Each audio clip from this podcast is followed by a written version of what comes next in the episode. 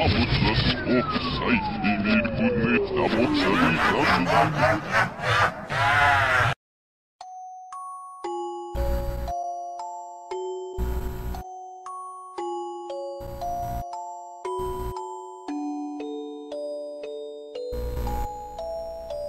Se você não gostaria de ter todas as suas lembranças destroçadas, não é recomendado em hipótese alguma você ouvir esta explicação. Ela pode conter verdades ou mentiras e deixará você muito pensativo. Ouça por conta própria e não diga que não foi avisado.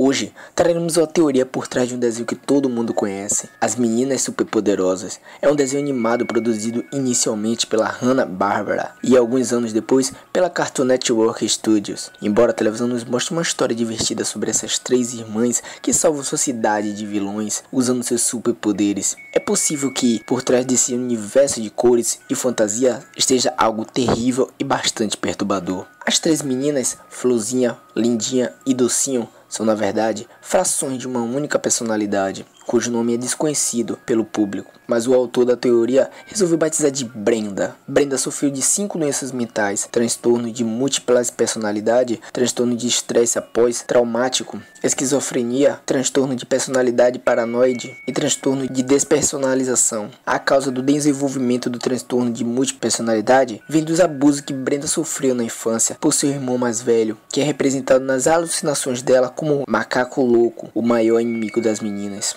irei definir as três personalidades dela. Lindinha, ela é a pequena e sentimental, tem olhos azuis e cabelo loiro, sempre amarrado. Ela simboliza a inocência e a jovialidade de Brenda. É ingênua, submissa e chorona. No entanto, em raras ocasiões, ela se torna incontrolavelmente agressiva, simbolizando as frustrações reprimidas de Brenda de querer retalhar o irmão. No entanto, a maioria dessas frustrações se manifestam em docinho. Florzinha, ela é a garota inteligente e estável, possui olhos castanhos e cabelo longo, e simboliza a menina que Brenda queria ser, madura, segura e espirituosa. Ela age como líder na maioria das situações e sempre consegue entrar em consenso com as outras duas personalidades. Docinho, ela é a durona, tem olhos verdes e cabelo preto curto. Ela simboliza os pensamentos de Brenda de retaliação contra o seu irmão. Docinho é violenta, imprudente, teimosa e boca suja. No entanto, há um lado dela que é profundamente carinhoso com as pessoas que amam, como as outras duas personalidades. Mas a maioria desses sentimentos se manifestam em Lindinha. Macaco louco é um macaco preto com um chapéu sobre a cúpula de seu crânio, em que o seu cérebro está visível. Ele foi criado pelo professor Antônio, a figura do pai nas alucinações, e as meninas superpoderosas foram criadas depois. Macaco louco e as meninas superpoderosas estão relacionados, pois eles compartilham o mesmo criador. Na realidade, seu criador, o professor Antônio, é seu pai. A relação entre as meninas e o macaco louco é de fato germanidade. No desenho, eles entram em conflito constantemente. É o transtorno de estresse pós-traumático de Brenda desenvolvida por ser abusada constantemente pelo irmão. O trauma de ter que lutar e defender-se dele todos os dias manifesta-se desta maneira. O macaco louco, inclusive, revela em um episódio que sente ciúmes do amor que o professor Antônio dedica às meninas, que é a verdadeira causa da raiva do irmão por Brenda. Todos os vilões representados no desenho são manifestações do abuso sofrido por ela, são seus demônios interiores. A esquizofrenia é caracterizada por alucinações visuais, auditivas, tatéis e olfativas. Neste caso, as três personalidades de Brenda são as manifestações exatas dos sintomas. As meninas estão completamente fora da realidade, presas em corpos infantis, tendo quase todos os vilões em forma de bonecas ou brinquedos, que sugere que Brenda sofre desde muito jovem. Além disso, não existe um dia na vida das meninas superpoderosas em que algum vilão não ataque ou conspire contra a paz na cidade. O prefeito possui um telefone especial para entrar em contato com elas caso algo de errado aconteça. As meninas não estão conscientemente preocupadas o tempo todo com algo ou alguém atacando a sua cidade,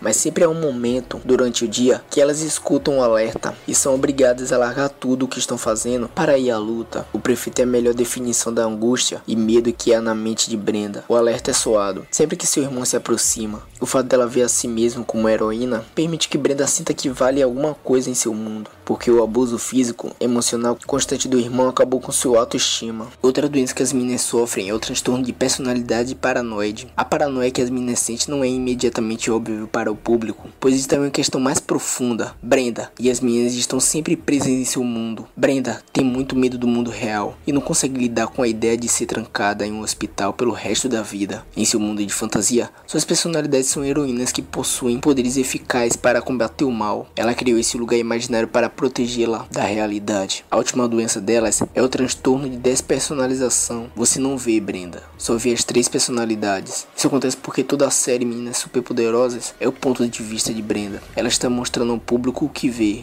a si mesmo, nas três personalidades das meninas superpoderosas. O transtorno de despersonalização é caracterizado pela sensação de que está sendo assistido a si mesmo em uma forma de tela de cinema. Brenda sente exatamente isso, e é desta forma que o desenho é mostrado para todos nós. Se gostaram do vídeo, avaliem com seu like, pois assim saberei que gostaram do conteúdo. Adicione os favoritos e inscreva no nosso canal. Não se esqueça também de seguir lá no Twitter e curtir nossa página no Facebook. Até a próxima. E lembre-se, vocês são o futuro do nosso canal.